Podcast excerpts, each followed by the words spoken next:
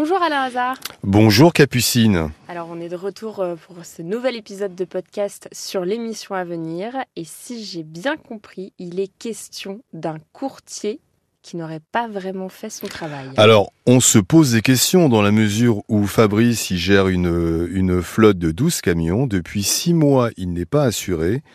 Son assurance lui réclame près de 60 000 euros de cotisation, alors que lui a la preuve qu'il a payé le courtier. Alors qu'il est passé par un courtier, le courtier lui-même envoie l'argent à l'assurance.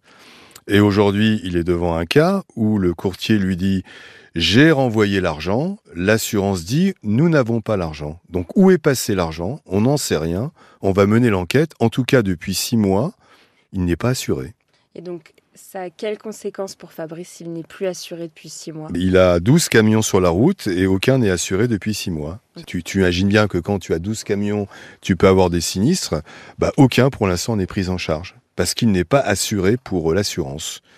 Puisque pour l'assurance, il ne paye pas ses cotisations, alors qu'il est à jour de ses cotisations qu'il a payées auprès du courtier. C'est une drôle d'affaire.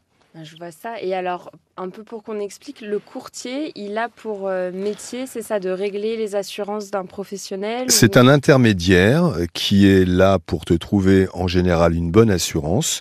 Et ensuite, tu peux passer par lui pour régler ton assurance. C'est-à-dire que euh, au lieu de payer directement une assurance, tu passes par le courtier qui lui ensuite renvoie l'argent à l'assurance. D'accord. Il se prend une cotisation. Il se prend, euh, rien n'est gratuit, il se prend évidemment quelque chose en passant. Moi, je recommande toujours, dans ces cas-là, de pas passer par un courtier, c'est de payer directement l'assurance et d'avoir la preuve auprès de l'assurance que effectivement vous avez payé vos cotisations. Parce que là, il est un peu, il est un peu dans le caca. Hein, euh, on va essayer de l'aider. Hein. Oui.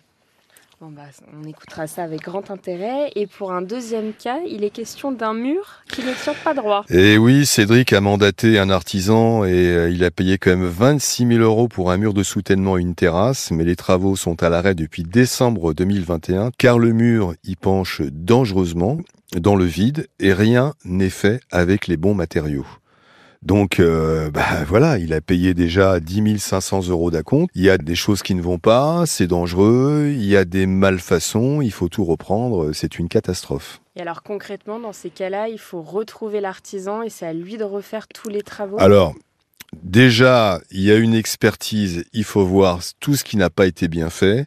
Il y a deux solutions ou l'artisan, parce que nous on est une émission de médiation, on ne peut pas contraindre, on n'est pas un juge, ou euh, l'artisan qu'on va appeler reconnaît effectivement les malfaçons, et je vois pas comment il peut ne pas les reconnaître, et dans ces cas-là, il répare dans les règles de l'art, si c'est possible, ou alors il abandonne le chantier et il rembourse la, la compte qu'a versé notre, notre auditeur. Merci Alain pour toutes ces précisions et on se dit à bientôt, 9h sur RTL. À bientôt Capucine.